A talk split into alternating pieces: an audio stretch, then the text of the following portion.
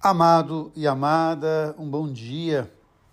Nos colocar diante de Atos dos Apóstolos na liturgia de hoje, pensando nesse tempo em que muitas vezes o outro, aquele que pensa diferente, aquele que crê diferente, é tratado como se fosse um demônio.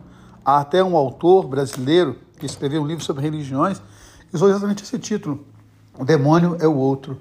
E é interessante quando você observa a palavra de Deus a reverência e o respeito de Paulo no Areópago, quando ele percebe que a comunidade grega tem uma forma muito peculiar de viver a sua religião. Ele não critica, ele não difama, ele não xinga, ele simplesmente apresenta a sua proposta. Eu vejo que vocês são muito religiosos, piedosos, e eu trago para vocês uma dinâmica interessante. Eu trago para vocês a expressão bonita, a expressão ternura, a expressão amor o Deus que salva, aquele que entrega a vida por amor a nós, aquele que venceu a morte e todas as mortes.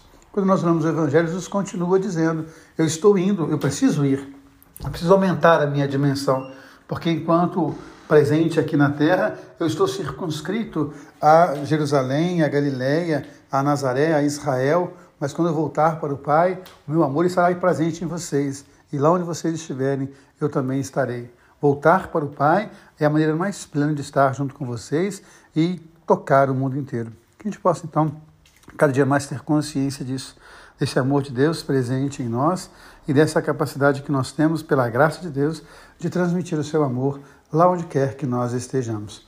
Um beijo no coração, um dia abençoado. Deus ama você, Deus ama em você. Amém.